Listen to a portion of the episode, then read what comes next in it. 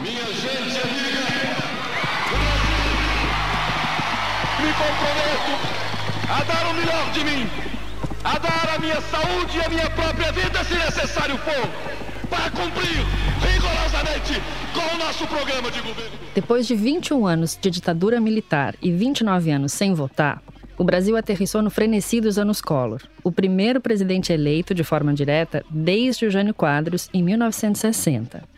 Foram tempos loucos e inesquecíveis para quem viveu.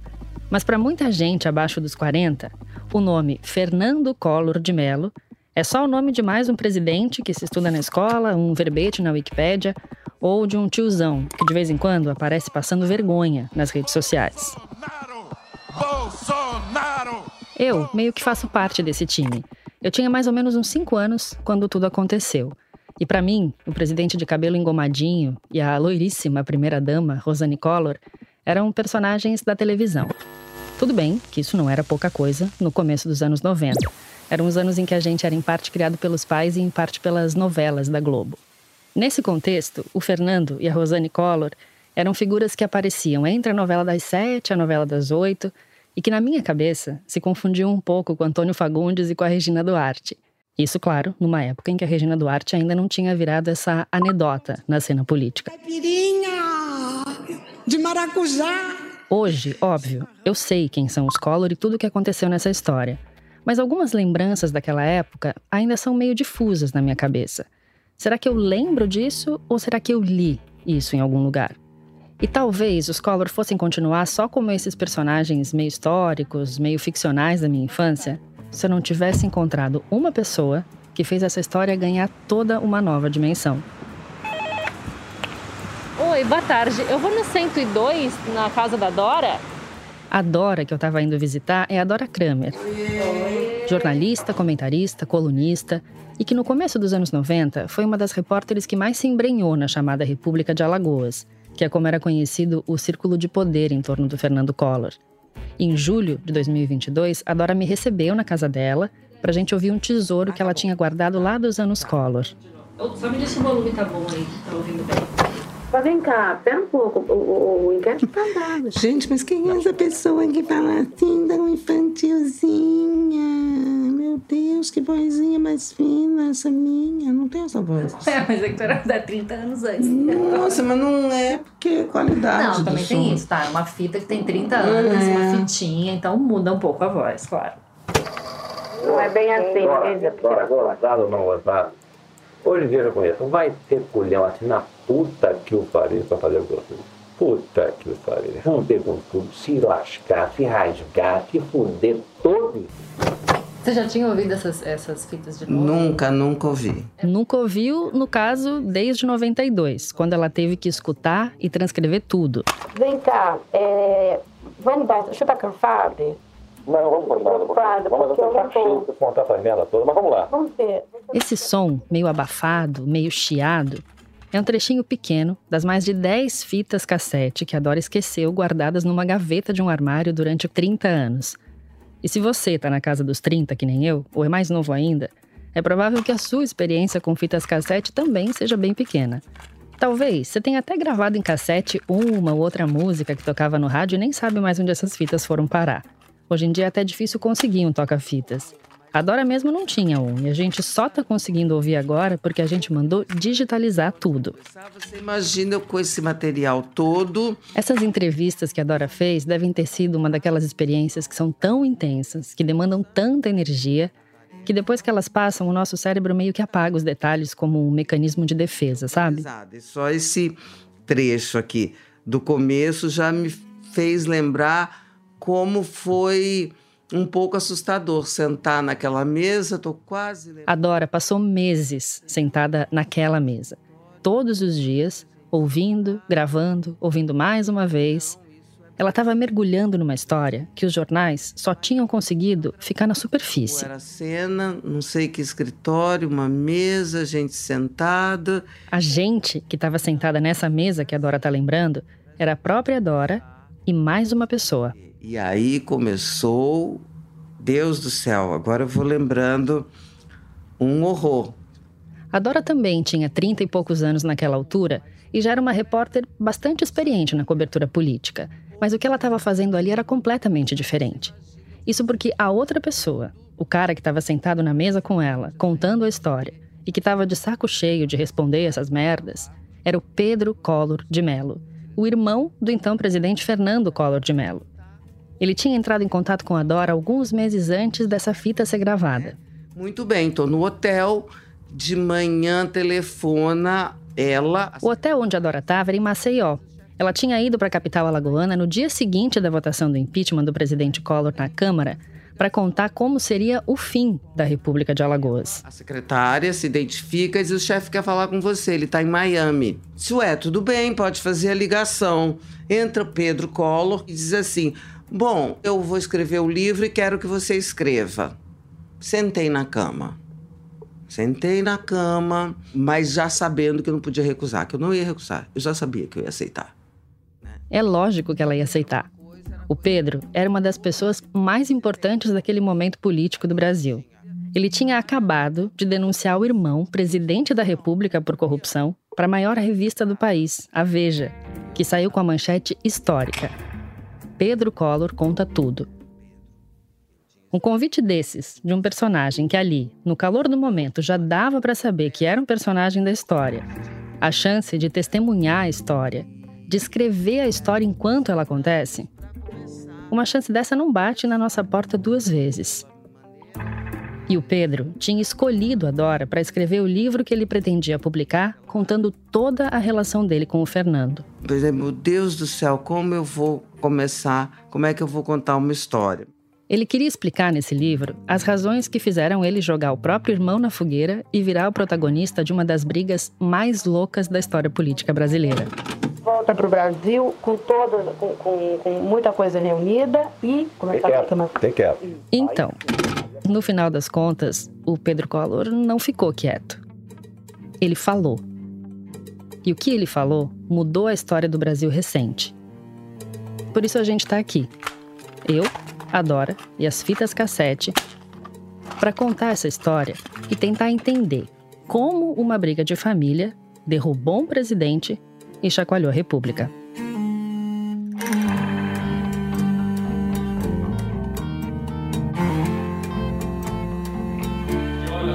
Eu sou Evelyn Argenta e esse é o Color versus Color, um original Globoplay produzido pela Rádio Novelo. Episódio 1: Caim e Abel. Para começar, um pouco de contexto para quem ainda não era adulto nos anos 90 e nem passou os últimos meses afundado em bibliografia sobre a época, como eu fiquei. O Fernando Collor foi eleito presidente com uma tremenda popularidade e com o apoio descarado da maior parte da elite brasileira. Ele era o cara que representava a esperança de um país inteiro depois de mais de 20 anos de ditadura militar. Ele foi o primeiro voto de muita gente. Isso não era pouca coisa. Só que de cara, o governo deu a largada com algumas medidas impopulares, para dizer o mínimo, e enfrentou algumas belas crises. E quando eu digo o governo deu a largada, assim, não é figura de linguagem. No primeiro dia dele como presidente, o Collor e a equipe econômica anunciaram o bloqueio das cadernetas de poupança. Era uma das ideias do Plano Collor, que, diga-se de passagem, era o quarto plano econômico implantado em só cinco anos para tentar domar a inflação brasileira, que era gigante nessa época. Bom, você imagina que bloquear a poupança logo de cara não foi a medida mais popular, né? E a imagem do novo presidente já começou arranhada. Mas, verdade seja dita, o Collor sabia se comunicar muito bem. E mesmo dando a pior notícia possível de um plano econômico impopular, que já nasceu desacreditado pela imprensa e pelos economistas, o Collor conseguiu sair por cima. Durante os dois primeiros anos de governo, essas crises todas eram contornadas na lábia. O Collor conseguia reverter política em marketing pessoal. Até os gastos extravagantes do governo, tipo ir de casa para o trabalho de helicóptero, era visto como sinal de eficiência da parte dele. Até 1992, estava tudo correndo bem, as crises todas contornáveis e nada indicava que o governo Collor estava correndo algum risco. Só que tudo mudou quando Pedro Collor entrou em cena. E a pergunta que todo mundo se fez na época e continua se fazendo até hoje é: o que, que leva um irmão a fazer isso com o outro? E o Collor, quando é que ele entra na história? Ele sempre teve na história, é verdade. Não, na tua história, de você detonar. Essa pergunta é o ponto de partida desse podcast e é o que a gente vai tentar começar a responder nesse episódio. Claro que, na época, fizeram essa pergunta para o Pedro várias vezes. Teve uma clássica entrevista no Roda Viva da TV Cultura em 92 que o Pedro só responde dizendo: Ah, era um drama de consciência, foi difícil tomar a decisão, eu tô muito triste. E só. A Dora começou a escrever o livro depois dessa entrevista do Pedro pro Roda Viva. E ela também estava com essa pergunta engatilhada. Só que essa versão do bom moço com drama de consciência não estava convencendo ela. Então, logo nas primeiras conversas com o Pedro para o livro, a Dora foi para cima. Tem um, um- motivo que eu não acho que, que seja bom você usar, porque eu acho que vai soar falsa, você dizer assim, ah, eu queria acabar com a roubalheira, porque Não, eu mas não é honesto, isso, não é cacete. Isso meio babado. Não é né? isso, não é isso. É aquela sensação de tentar manipular e enganar todo mundo o tempo todo. Isso me encheu os filhões. A Dora tinha uma aposta sobre o que estava no fundo da motivação do Pedro. Pedro, então isso foi uma briga de irmão mesmo. Não sei se foi de irmão ou se Isso, por acaso são irmãos. Poderiam ser sócios. Mas foi uma briga pessoal. Foi uma briga de sócios? Não, não foi briga. Aí não foi briga. Foi uma. Uma. Como é que eu diria? É difícil você analisar quando você próprio você é, é protagonista. Hum. Eu não foi briga. Isso foi uma guerra fria. A gente vai ver já já que essa história de irmãos e sócios realmente se confunde. Mas a imagem da Guerra Fria talvez fosse a melhor expressão mesmo para o que estava acontecendo naquele momento entre o Pedro e o Fernando. E a Guerra Fria entre os irmãos estava acontecendo por causa da Gazeta de Alagoas, o jornal que fazia parte da grande empresa de comunicação da família Collor. Além do jornal, eles eram donos de emissoras de rádio e também de um canal de TV que retransmitia a programação da Globo para Alagoas. Tudo isso estava embaixo do guarda-chuva da chamada Organização Arnon de Melo, o maior grupo de comunicação de Alagoas que levava o nome do pai deles. E o Pedro, naquele momento, era o diretor executivo da empresa, o cara que mandava mesmo. Só que o Pedro vinha mandando nos negócios de um jeito que não estava agradando o Fernando. Bem antes dessa briga virar pública, o Fernando Collor já se queixava da linha editorial dos jornais da família. Ele queria fazer da Gazeta um diário oficial do Se governo. ele quisesse, até defender os interesses políticos dele. Aqui só fala do, do Partido Azul, do Partido Verde. Basicamente, a diver- a divergência, a necessidade de tirar da empresa era porque você não conduzia a empresa da maneira, com o uso político que eles precisavam. Politicamente falando. Pelo que o Pedro contou para Dora, o Collor queria que a Gazeta virasse uma espécie de panfleto político. Só que para ter a empresa debaixo das asas, o Collor precisava do apoio dos outros sócios. Como o pai deles, o tal Arnon de Mello, já tinha morrido, o Fernando tinha que convencer os outros irmãos, o Leopoldo, a Leda e a Ana Luísa. E principalmente, ele tinha que convencer a acionista majoritária do grupo, a mãe de todos eles, Dona Leda Collor de Mello. Parênteses aqui para esclarecer uma possível confusão de nomes. A matriarca, a mulher do Arnon, chamava Leda Collor de Mello. E a filha mais velha também chama Leda Collor de Mello. Os dois nomes são escritos do mesmo jeito, mas são pronunciados assim: Leda, a filha, e Leda, a mãe. Por quê? Bom, esse é um mistério que esse podcast não conseguiu resolver. Então, para facilitar, a gente vai tratar a mãe, Leda, de Dona Leda, e a Leda, filha, de Ledinha.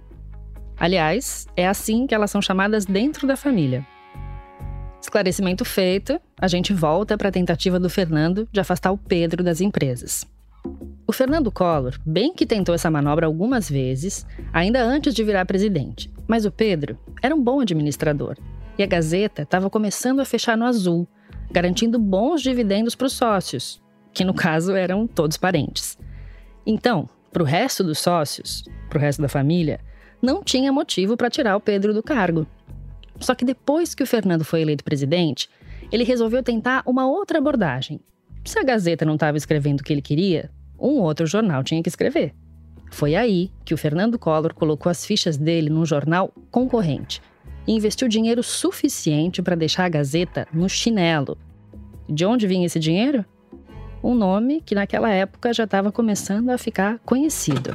PC, PC, PC, PC, PC, e vindo crescendo. PC, PC, PC, PC, e vindo crescendo. PC, que em 90 começava a virar um mantra da oposição, era o apelido do Paulo César Farias, o tesoureiro de campanha para presidente do Fernando Collor, o PC Farias. Nessa altura, a Guerra Fria entre os irmãos tinha ficado bastante desigual. Não era os Estados Unidos e a União Soviética duas superpotências nucleares relativamente equivalentes. Na Guerra Fria dos Collor, de um lado a gente tem o diretor de um jornal de um dos menores estados brasileiros, e do outro, o presidente da República, e a gangorra pendeu ainda mais para o lado do Fernando quando entrou em cena esse cara que, àquela altura, já estava movimentando milhões de dólares. E não é que o PC era um milionário cheio de boas intenções, interessado em investir na pluralidade da imprensa brasileira. Não. Boa parte dessa bolada era grana que tinha sobrado da campanha eleitoral. Ele era o tesoureiro, lembra? A gente não sabe exatamente quanto dinheiro eram essas sobras de campanha. Nos vários livros que foram escritos sobre isso, a cifra varia entre 30 e 60 milhões de dólares. Ou seja, o PC tinha dinheiro suficiente para transformar o outro jornal do estado, a Tribuna de Alagoas, numa potência de comunicação. E esse plano já estava em voo de cruzeiro. O PC estava montando um super parque gráfico, comprando os equipamentos mais modernos, contratando os melhores jornalistas de Alagoas, que no caso eram os jornalistas da Gazeta. E o Pedro, que já tinha entendido que o PC era o testa de ferro do irmão nessa empreitada da tribuna, entendeu também que não bastava para o Fernando ter um jornal politicamente alinhado com ele. O Fernando Collor, o presidente da República, estava disposto a destruir a empresa da família para levar o Pedro junto. Foi aí que o Pedro deu o primeiro passo dele nessa corrida armamentista. Naquela altura, o nome do PC já estava começando a pipocar na imprensa como o cabeça de uma espécie de poder paralelo dentro do governo federal. As reportagens davam a entender que ele estava exercendo uma função de intermediário entre os empresários e o governo e arrecadando contribuições milionárias. Aí em outubro você começa através da Folha a soltar recados, não é isso? Com esses recados, o que você queria? Qual era a tua intenção ao, ao começar a soltar notícias de que Tô vivo, gente. Para ver se alertava eles, acordava eles para eles chegarem à conclusão de que aquilo não era mais possível. E aquilo ia explodir de qualquer jeito. Se não, não, não explod... alguém não estava explodindo, aquele que falou, pô, de repente eu comecei a chegar à conclusão de que tinha que ser eu mesmo. Ah, tá. Esses recados através da Folha, que a Dora está perguntando para o Pedro Collor aí na fita, eles começam ainda em 1991, só que eram bem tímidos. No começo de 92, num movimento relativamente calculado, o Pedro foi para cima do PC. Ele procurou a revista Veja e deu uma primeira entrevista, em que ele chama o PC de lepra ambulante. E aqui vale a gente fazer uma pausa para entender o que, que significava a capa de uma revista de política dos anos 90. Não tinha Twitter, Instagram, WhatsApp. O que saía na imprensa tinha um peso muito maior. Aí vem uma revista estampando o tesoureiro de campanha do presidente sendo chamado de lepra. A metáfora que o Pedro escolheu é muito clara. A lepra, ou hanseníase, que hoje em dia é uma doença muito controlada, na linguagem popular virou sinônimo de infecção contagiosa. E a partir daí a gente pode interpretar de dois jeitos. O primeiro era que o problema era o PC, mas que ele podia contaminar o governo todo, e que o único jeito de salvar o governo era tirar o PC da jogada. Mas numa segunda interpretação, a lepra que o PC carregava não era a da corrupção, era da destruição.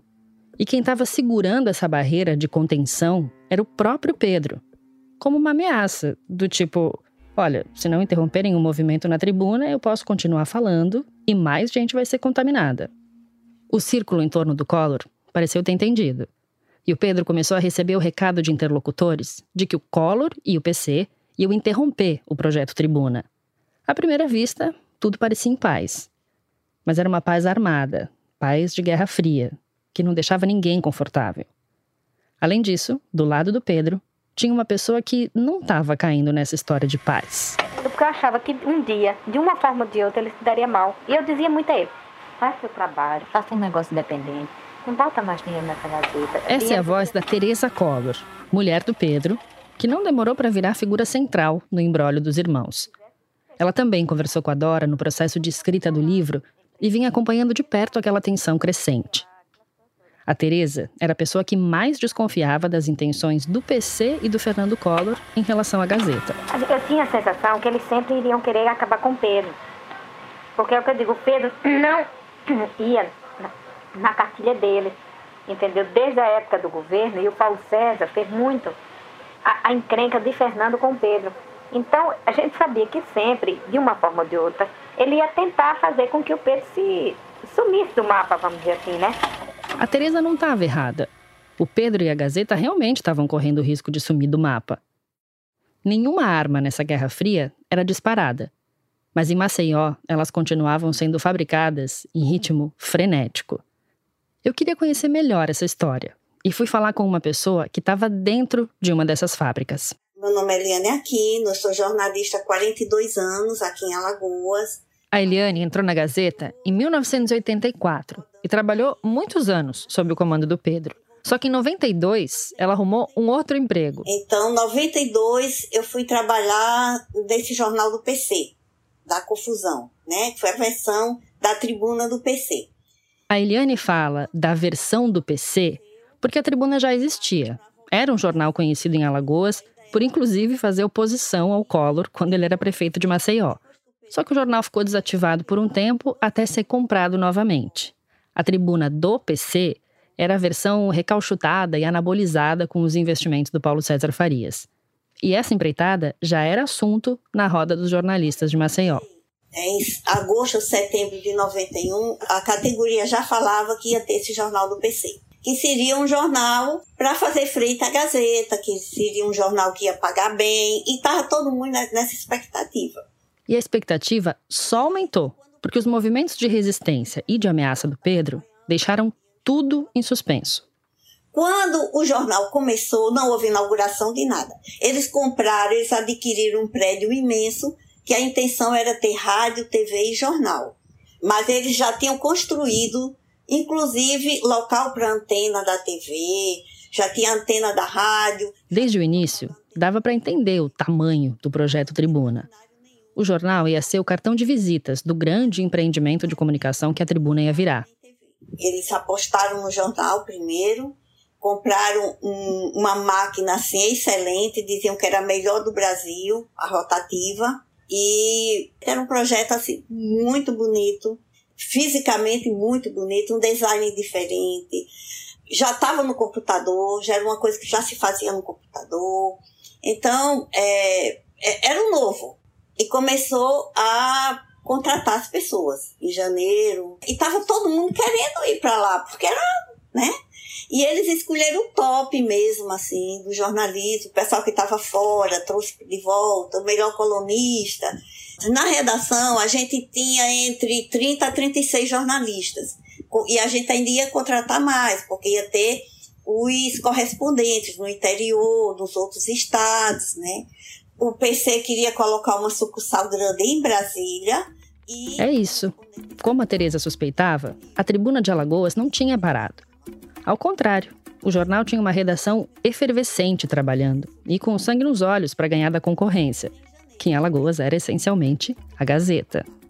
E a gente começou a rodar o jornal, a gente dava furo nos outros jornais, dava furo na Gazeta, furo no jornal que eu trabalhava. Furo... Então, assim, era a gente tinha prazer, entendeu? Assim, a, a, redação inteira se movimentava. A gente competia lá dentro, a editoria de cidades com a editoria de política, com a editoria, para ser a capa do jornal, entendeu? Então, dava ao jornal uma qualidade assim que eu, eu, eu acho que até hoje eu não vi nos jornais de Alagoas. Só tinha um detalhe. Todo esse esforço, esses furos, toda essa qualidade eram testemunhados por ninguém. Ou quase ninguém quando era de manhã que a gente chegava assim loucos para ver o jornal, aí tinha um exemplar na redação.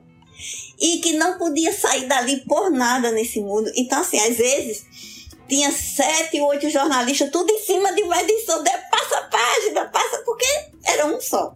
Né? É isso mesmo que você entendeu. Diante das ameaças do Pedro, a Tribuna de Alagoas era produzida, diagramada e impressa todo dia mas só uma cópia era distribuída dentro da redação.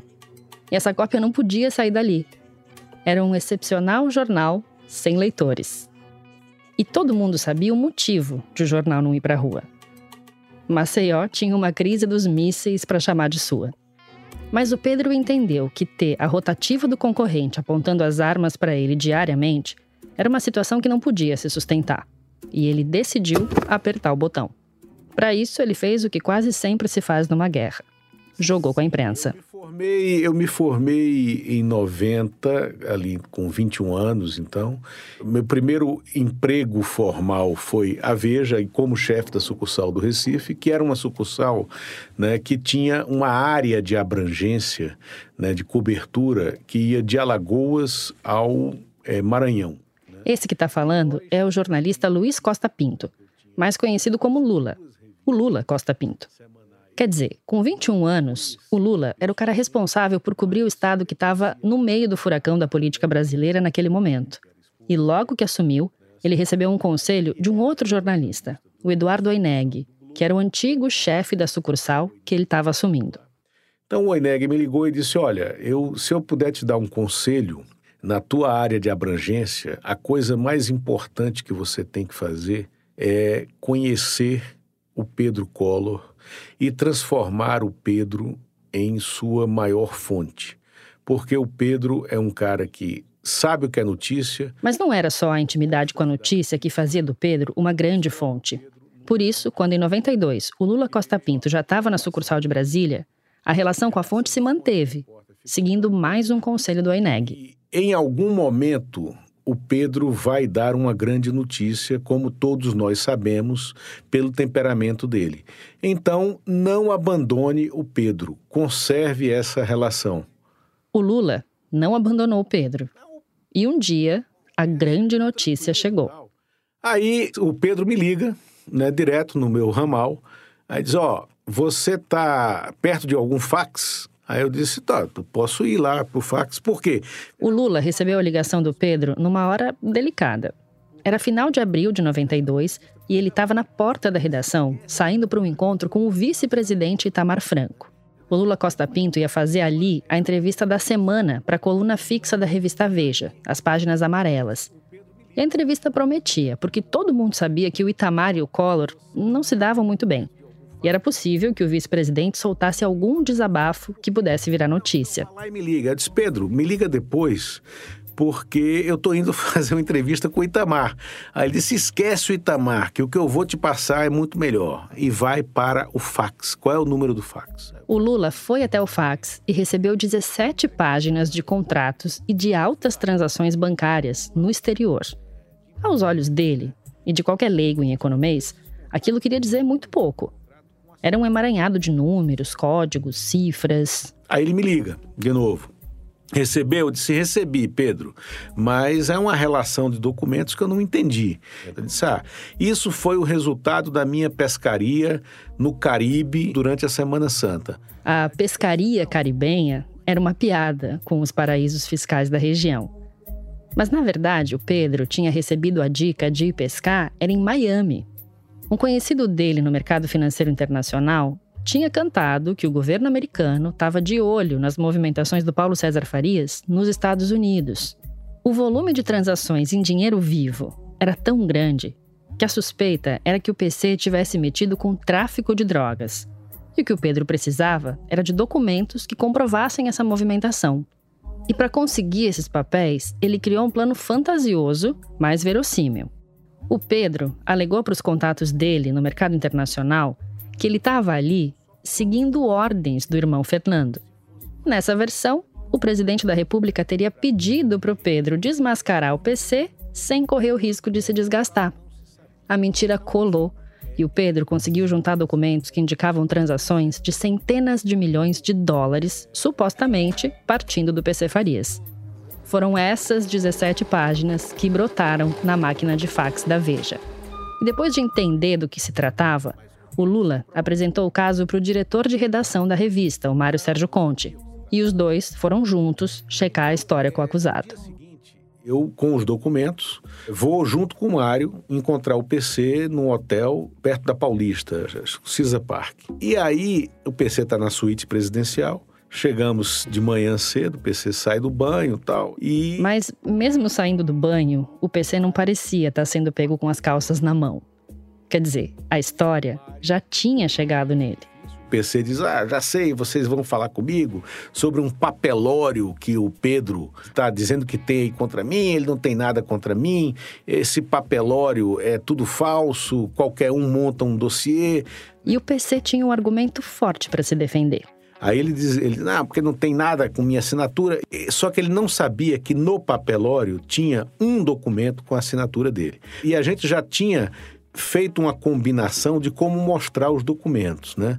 É, ele disse, não, vocês não podem publicar isso sem, porque não há, é, não tem nada que seja verdadeiro, tal, é, e não tem nada com a minha assinatura. Aí o Mário exibiu o papel que tinha a assinatura dele. Mas o PC não era do tipo que desiste fácil. Aí o PC olhou e disse: Não, essa não é a minha assinatura.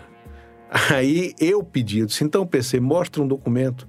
Ele fez: Como documento? Eu quero comparar a sua assinatura com essa. Bom, na verdade, eu acho que dá para dizer que o PC era do tipo que não desistia nunca. Aí ele parou, olhou e disse: eu não ando com documento. Aí o Mário, como é que você se hospedou aqui no hotel sem documento? Ele falou, não, isso é um contrato antigo e tal. É, o Mário disse, não, mostra a, a habilitação. Eu, falei, não, eu não ando com habilitação, não ando com identidade. Aí, o Mário Sérgio Conte achou uma saída espirituosa para esse embrólio sem pé nem cabeça. Brincou e disse: pô, PC, você vai ser preso por vadiagem, né? né? Aí foi a única hora que o PC riu ali na conversa, mas ao mesmo tempo terminou a conversa. Disse: olha, é, para mim a conversa acabou, e aí naquele momento o Mário disse: PC, a gente vai publicar a reportagem. A bomba do Pedro ia para a gráfica. E ao contrário da Tribuna de Alagoas, ia para as ruas. A Guerra Fria estava avançando mais um passo. E o medo da Teresa também. Com o Pedro colocando o dedo na ferida do PC, a impressão de que o outro lado queria que ele sumisse do mapa parecia ainda mais palpável.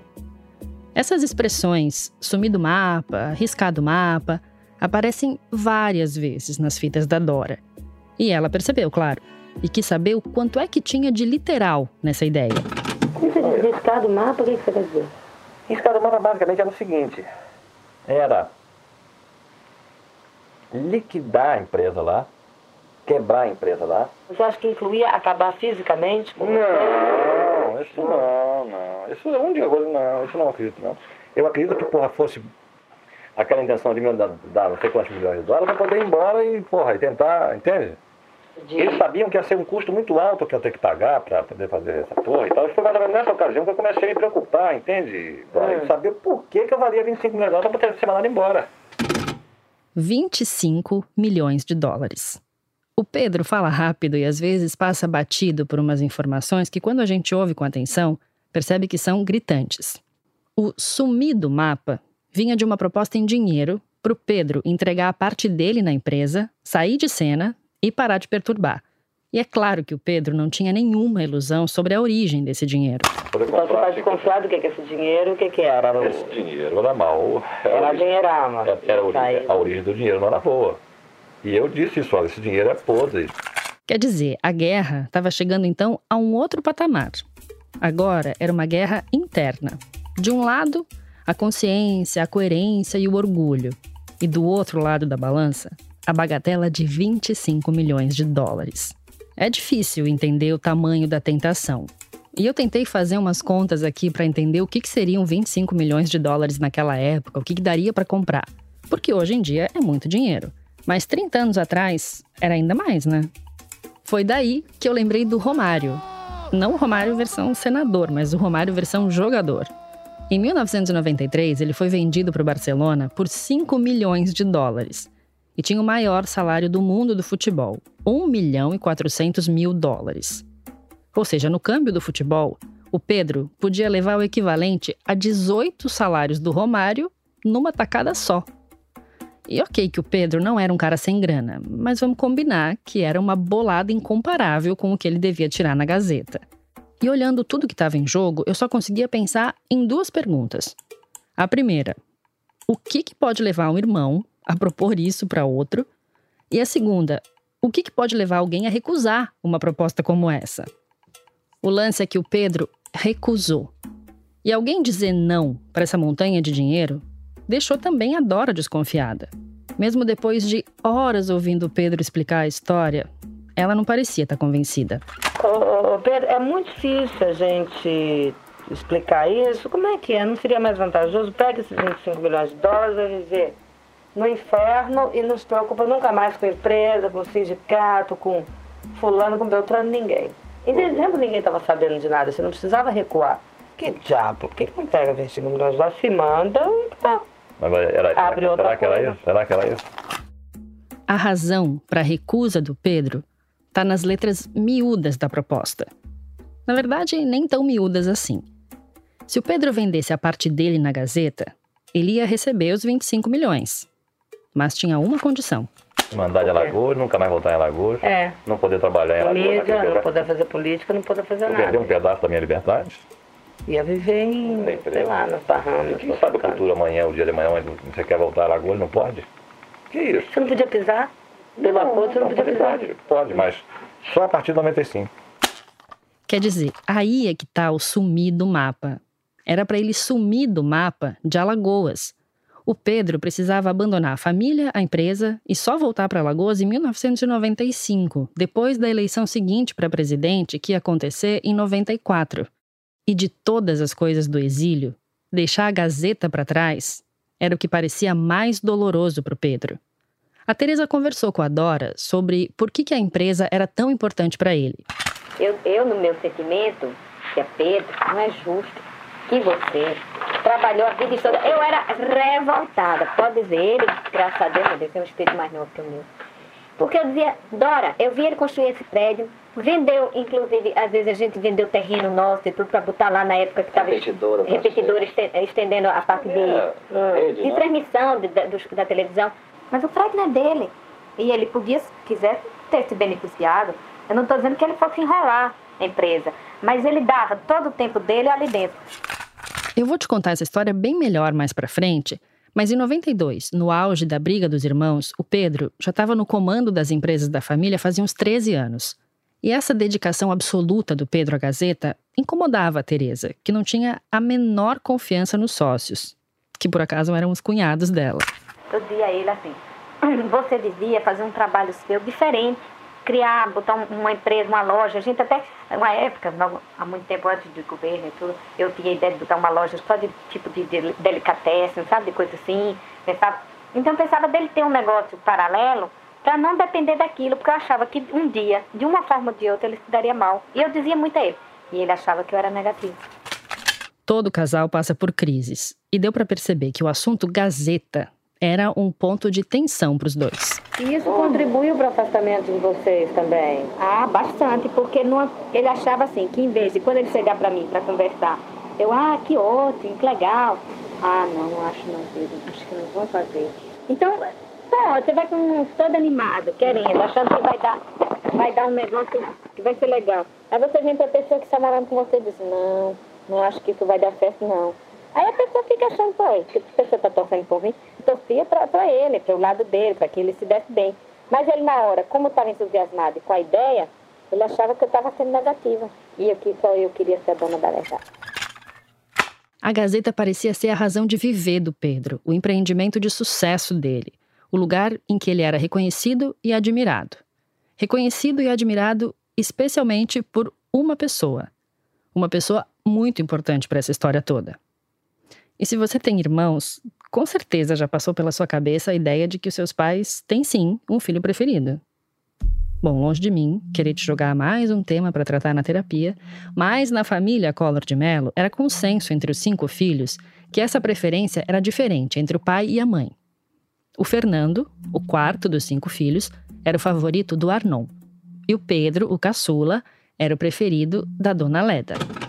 Mas ele, por exemplo, você era o preferido da mãe, ele era o preferido do pai. Mas o Pedro não era o preferido da mãe quando era criança. o Pedro conquistou o espaço. A diferença é Ao longo desse processo da empresa, né? Quem está falando aqui são Dora, Teresa e Pedro. É que a fita antiga fez a voz de todo mundo ficar meio parecida. Eles estão falando sobre a preferência da dona Leda pelo Pedro. Na cabeça do Pedro, não bastava ter sido uma criança amorosa, um adolescente que não deu grandes problemas, um adulto responsável. A admiração da mãe vinha necessariamente da boa administração dos negócios da família. Ou seja, a empresa não era só um orgulho de um cara workaholic, uma fonte de adrenalina e satisfação profissional. A empresa era o que tinha garantido para ele um olhar de admiração da mãe. Abrir mão disso, mesmo que por 25 milhões de dólares, era duro. E esse combo ainda incluía aceitar que o irmão, muito mais poderoso e com muito mais dinheiro à disposição, tinha vencido a parada. Até aquele momento, era possível que a dona Leda tivesse um pouco alheia a toda aquela confusão. Talvez, como toda mãe, ela tivesse pensando: ah, eles vão se entender. Mas a verdade é que quando o Fernando chegou à presidência, a dona Leda já não tinha mais tanta proximidade com ele. Ela acompanhava as notícias do governo e do filho pelos jornais e pelas revistas, como todo mundo. E foi justamente pela imprensa que a briga dos filhos chegou até ela pela capa da revista Veja a capa que trazia a tal manchete explicando o conteúdo das 17 folhas de fax que chegaram na redação. Foi a segunda capa bomba em cerca de três meses. O imposto de renda do PC Farias. A dona Leda ficou em choque com o que ela tinha acabado de ler e ligou para Nora. Não para Nora, primeira dama. Aí dona Leda começou a ficar preocupada, né? Assim, que nível de preocupação? Você chegou a falar com ela? Falei. Aí a dona Leda estava preocupada assim, meu Deus, o Pedro vai falar essas coisas, como é que vai? Porque ela sabia que se fizesse uma investigação do Paulo César. A Tereza parou a frase no meio, mas você não precisa ser nenhum guru sensitivo para completar o raciocínio, né? Uma investigação no Paulo César levaria ao Fernando Collor. Ela não sabia o quanto, mas ela sabia. Paulo César tinha sido tesoureiro da campanha do Fernando. Eu acho que aquelas coisas da madame dizer, dele dizer que pagava as contas, a dona Leda sabia. Por exemplo, que Paulo César pagava da irmã. Valedinha. Claro que ela ficou preocupada, porque ela sabia que, mais uma vez, ia estar em nome da família e, e numa, de uma maneira suja. A madame é o jeito carinhoso como a Rosane, a mulher do presidente Fernando Collor, era conhecida pelos desafetos na família. E a Teresa estava entre eles. E a Ledinha é a irmã do Fernando e do Pedro. A Leda, filha de Leda. Quer dizer, era só a investigação seguir o fio do PC que colocava um pedaço grande da família na Berlinda. Mais do que o conteúdo das denúncias, o que preocupava a dona Leda eram as consequências do que o caçula andava falando. Quer dizer, nunca, a reação, essa primeira reação, Tereza, nunca foi assim de que, da onde o Pedro tirou isso. Não, a reação era não, uma preocupação de que o Pedro tinha aberto um negócio que era verdadeiro. Pronto, exatamente. Tá. Não era de dizer, ele tá louco, como é que ele vai provar isso? Não, não. Era sempre a preocupação, porque sabiam que tinha um fundo de veracidade nisso.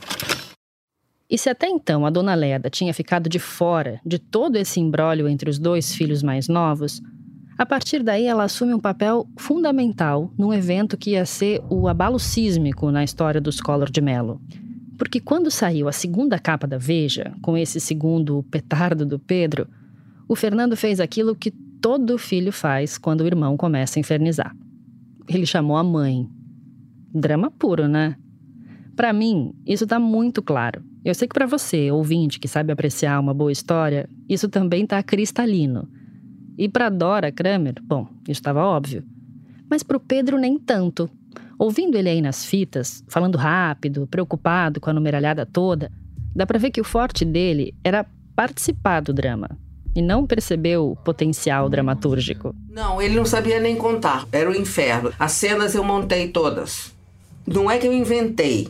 Eu tinha, porque eu falei assim, Pedro, e aí como é que aconteceu? Então vamos ao episódio da sua mãe, pra gente pegar o primeiro episódio. Vamos ao episódio da sua mãe no hotel. Como é que foi? Esse episódio da mãe no hotel foi um movimento importantíssimo na trama, que foi quando a dona Leda tentou evitar o choque definitivo entre os filhos. Ela marcou um encontro em São Paulo com o Pedro com a missão de convencer ele a parar de atirar contra o Fernando, a pedido, claro, do filho presidente, que mandou um pequeno exército de reforços. Outros dois irmãos, o Leopoldo e a Ledinha, e o genro, o marido da Ledinha, o embaixador Marcos Coimbra. Mas não era exatamente um encontro de família.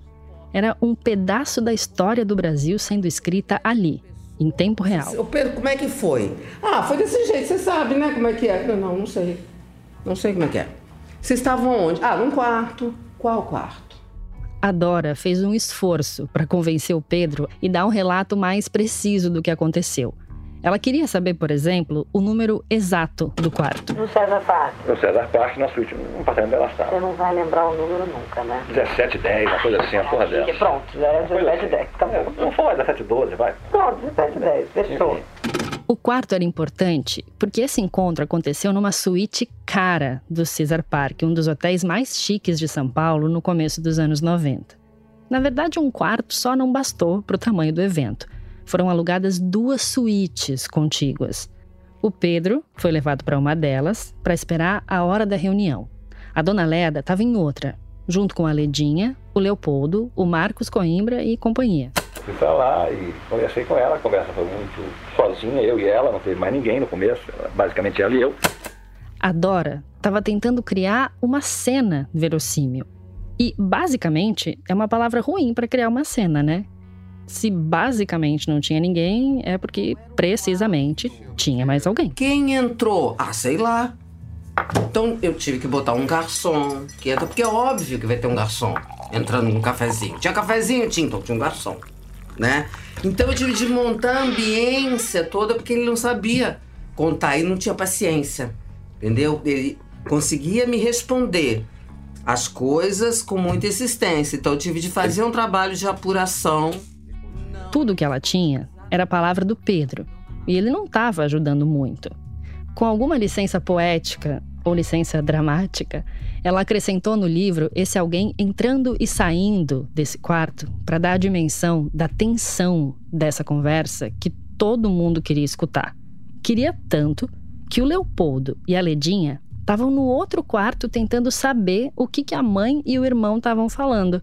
E o Pedro, esse nosso antinarrador, a princípio contou a longa conversa com a mãe com a seguinte frase: A conversa com ela foi muito boa, muito, muito, muito seca.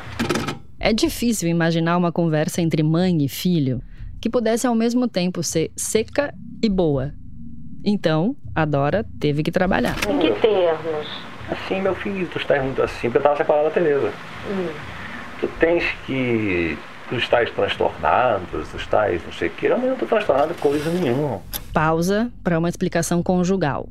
No meio dessa conversa, em maio de 92, o Pedro e a Teresa estavam no auge de uma crise, que, segundo eles, tinha começado justamente por causa da Gazeta. As brigas pioraram e os dois se separaram. Ou, nas palavras da Teresa, deram um tempo. Sabe, problema, complicação, Pedro muito nervoso, aborrecido. Então eu procurei e, me esforçava muito e procurar fazer as coisas e tudo. E parece que sabe quando você faz tudo e tudo nada agrada. Sempre estava mal-humorado, aborrecido, irritado. Lá ele chegava, a gente via a buzina no portão, já ia botar o almoço, já sabe, aquela coisa tudo bem. E ele, de qualquer maneira, era, estava muito senhor de si, muito da vida dele. Ouvindo a Teresa, a gente tem a impressão de que o Pedro andava bem desagradável, né? Mas não era a crise no casamento que tinha mobilizado cinco membros da família em duas suítes do Cesar Park. A crise em questão era outra. E aí, uma hora, a conversa finalmente chegou no tema. Você sabe dessa história toda, você conhece essa história toda. Há anos que eu falo a você dessa história do Paulo César, o acordo dos Ineiros e o cacete, o que veio depois, o que veio depois. Todo mundo sabe dessa história, isso não é fato novo para ninguém. Mas a dona Leda tinha um argumento forte. Não, mas tu não pode fazer isso com o teu irmão? Claro, foi uma mãe dificílima, ela ficou coitada. Hoje eu entendo mais do que nunca que ela ficou entre a cruz e a espada. É um negócio louco. Quer dizer, uma mãe, ao mesmo tempo, que tem um filho que é o presidente da República, por um lado, com um plano de governo interessante, primeiro-mundista, um sujeito carismático, magnético, inteligente, jovem, com uma carreira brilhante, prefeito, deputado federal, governador, presidente, qual é a mãe que não fica, porra, né?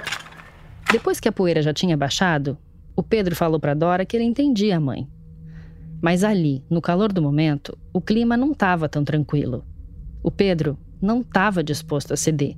E a dona Leda, num contragolpe, argumentou que essa intransigência era sinal de transtorno emocional e ameaçou afastar o filho da direção da organização Armão de Mello. E os dois conversando, essa conversa conversa Conversando e tal, mas eu não estou transtornado coisa nenhuma, não estás uma carga emocional, não estou carga emocional nenhuma. A gente presta atenção no que o Pedro fala e percebe o nervosismo dele só de lembrar, né? Porque ele tropeça nas palavras, ele se contradiz. Primeiro ele fala: Não estou com carga emocional nenhuma. Mas ele mesmo admite isso logo em seguida. qualquer um nessa carga emocional que eu tô, estaria no, como é que chama, no Pinel, estaria no hospitais de malucos aí e tal. Mãe, eu tô, o que eu estou aguentando, o que eu estou sofrendo, o que eu estou vivendo, o que eu estou atravessando, só eu sei avaliar. E mais ninguém, você por mais que mãe seja, melhor mãe que mundo que seja, você não tem capacidade de avaliar uma coisa dessa. Dá para imaginar o tamanho da solidão que o Pedro estava sentindo. Em confronto com o irmão, que naquele momento era o homem mais poderoso do Brasil, e vendo a mãe pendendo para o lado dele. Eu sei como é que é isso e tô vendo que não tem saída, não existe retorno, não existe diálogo, não existe mais nada, acabou, já se exauriram todas as fórmulas, todos os meios, todos os caminhos racionais de conversa nesse sentido, não tem mais jeito, não tem mais como, não tem mais como voltar. Não, não pode bater no irmão, não pode falar teu irmão, não sei o que, não sei o que mais, não, mãe, não posso. A conversa boa e seca entre o Pedro e a dona Leda andou em círculos durante um bom tempo. Até que uma hora eles se deram conta de que ninguém estava disposto a ceder. A dona Leda saiu da suíte 1710 sem cumprir a missão que tinha sido atribuída a ela. E o Pedro voltou para Maceió, já desconfiado de que a aposta dele na diligência com os negócios da família não tinha sido tão acertada assim. Que muito provavelmente o filho bom moço e esforçado não ia ser páreo para o magnético filho presidente da República no coração da mãe. O que o Pedro não sabia era que enquanto ele estava vivendo aquela encruzilhada familiar, tinha alguém desesperado no encalço dele. Então, ligando atrás do Pedro, a Zenita dizendo que não podia, não podia, até que eu... Esse é, de novo, o Lula Costa Pinto. E a Zenita era a secretária do Pedro, que tinha ordens para não contar onde o chefe estava para nenhum jornalista. Mas essa bola estava quicando na quadra do Lula. A denúncia do Pedro contra o PC era um baita furo de reportagem. Mas o verdadeiro interesse público dessa pauta era conseguir alguma prova de que o presidente da República tinha relação com essas denúncias. E a Veja deu essa missão para o Lula: arrancar essas evidências do Pedro. O Pedro já tinha contado para o Lula algumas cartas na manga que ele tinha para dar o truco no irmão presidente. Mas até então eram só conversas em off e uma entrevista, assim, meio truncada por telefone. E isso ainda não era o suficiente para convencer o Mário Sérgio Conte, o chefe do Lula, de que dava para publicar a matéria. Quando falo com o Mário, digo o que eu tenho, ele diz: Ó, oh, eu não vou dar uma entrevista em off do Pedro. O governo é forte. Se eu der essa entrevista, na segunda-feira, amanhece aqui no portão da editora Abril um bando de gente ligada ao governo querendo apedrejar a editora. O Lula precisava de mais. Então, sobrou até para a secretária. Até que eu enchi tanto o saco dela que ela disse: Ó, oh, para você eu vou falar.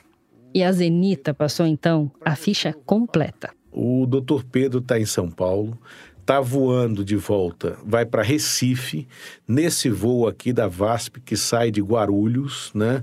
É, eu disse, opa, Zenita, então maravilha. Qual é a poltrona? Ela me disse até a poltrona dele. Daí, quando Pedro entrou no avião, depois da conversa com a mãe, ele se deparou com o Lula, sentado do lado dele. Pô, o que é que você está fazendo aqui? Eu disse, ô Pedro, né, tô indo para Recife, vou... Aí ele fez, ah, eu também tô indo para Recife e tal, de lá eu vou pegar um, um jatinho para Maceió. Aí eu disse, ah, então ótimo, eu posso ir para Maceió se você me der carona. O plano do Lula era estender ao máximo a viagem e aproveitar o lugar privilegiado e sentar do lado e ficar buzinando no ouvido dele para que ele gravasse a entrevista. O Pedro ainda estava catatônico com a conversa com a dona Leda e passou as horas de viagem resistindo à pressão do Lula. A viagem inteira eu tentei convencê-lo a gravar. Ele não grava. Né? Diz: não, não gravo, não gravo, tal. Ok. Pegamos o jatinho do sogro dele em Recife para ir para Maceió. Só que aí, quando eles desembarcaram em Maceió, tinha uma surpresa. Aí tá lá um telex da agência Estado com uma nota da dona Leda destituindo o Pedro das empresas da família. Em poucas horas, a dona Leda tinha feito a escolha dela. E essa nem era surpresa. Pedro já saiu da conversa sem esperança nenhuma de trazer a mãe para o lado dele. Mas o negócio é que não parou por aí. O que a notinha da agência Estado dizia era que a dona Leda tinha afastado o caçula do comando da organização Arnon de Mello depois de 13 anos. Ela tinha usado uma lógica estrita, mas coerente. Sob o seguinte argumento, de que a mim ela poderia reconduzir, ao outro sair da presidência ela não tinha o poder de Ela reconduzir. disse isso textualmente? Textualmente. Quer dizer, a mãe tinha o poder de tirar e colocar o Pedro de volta no comando da empresa da família. Mas ela não tinha ingerência para devolver o Fernando Collor à presidência da República se ele caísse. Aí o Pedro amassou o telex na hora, foi para o hangar, pediu que eu saísse, mas eu escutei o telefonema dele. Ele ligou para a mãe, para dona Leda, para perguntar o que era aquilo. Aí dona Leda disse: Não, é, isso é uma coisa que ninguém vai saber. Eu fiz só porque o Fernando pediu que eu fizesse e tal. É, é. Aí ele diz: Não, mas eu acabei de ver aqui um telex, né? Vou ler para você. Aí leu a nota, que era a nota da dona Leda. A nota da dona Leda era bastante dura.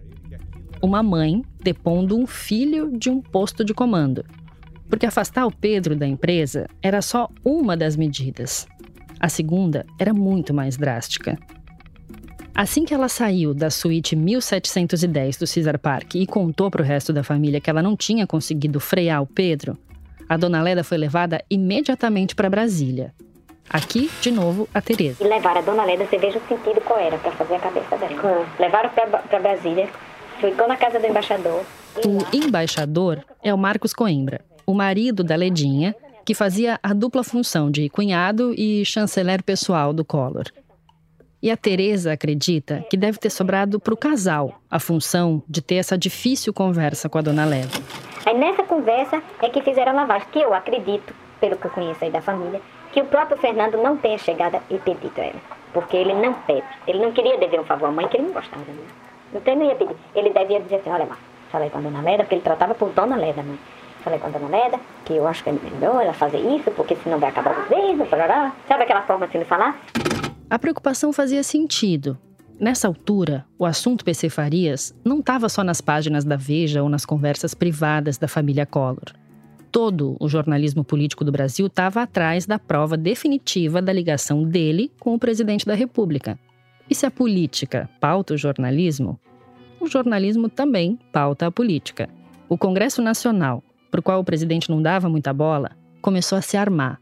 E foi nesse momento que o Fernando Collor decidiu fazer mais um pedido para a mãe. Porque ele precisava convencer os deputados de que as denúncias contra o PC eram frágeis e de que não tinha nenhuma razão para abrir uma CPI. O pequeno exército familiar pediu então para Dona Leda escrever uma carta, uma declaração para ser mostrada exclusivamente aos parlamentares. Aí ela escreveu a carta nos seguintes termos. Vou ler aqui. Vencendo mandamentos pessoais de recato e discrição, venho declarar que o meu filho Pedro, em quem eu sempre depositei plena confiança, a ponto de lhe haver entregue há anos incondicional direção de nossa empresa familiar, meu querido filho Pedro, repito, atravessa nesse momento uma séria crise emocional que o impede de avaliar a situação da expectativa ansiosa em que as suas declarações apaixonadas vêm colocando nosso público leitor. É por isso que decido comunicar sua destituição da direção do nosso grupo Arnon de Mello.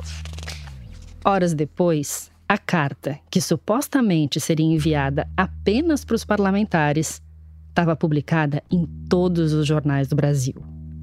Era essa carta pública que o Lula ouviu o Pedro lendo para a mãe no telefone. E a carta impressa tinha um detalhe: o timbre da Secretaria de Imprensa do Palácio do Planalto. O Pedro entendeu na hora a estratégia do irmão. A carta da mãe era o jeito perfeito de desacreditar o Pedro publicamente. Uma mãe sugerindo que o filho é maluco é uma coisa difícil de desmentir. Aí o Pedro me disse: ah, ele enganou a minha mãe também, não é possível. O Pedro não precisou pensar muito para tomar a próxima decisão dele. Aquela que ia mudar tudo. Aí falou: ó, então vá pro hotel e eu te telefono, eu vou dar a entrevista. O Pedro Collor ia falar. Ou, como na antológica manchete da revista Veja, Pedro Collor conta tudo. No próximo episódio, a gente ouve o que o Pedro falou e quais foram as consequências dessa decisão. Tudo compõe o roteiro de uma tragédia, uma tragédia grega, com os, todos os elementos pessoais, né, de formação de personagens, de protagonistas. É tão impressionante que isso tenha acontecido a revelia de um roteiro de fato, né? Porque o roteiro foi acontecendo.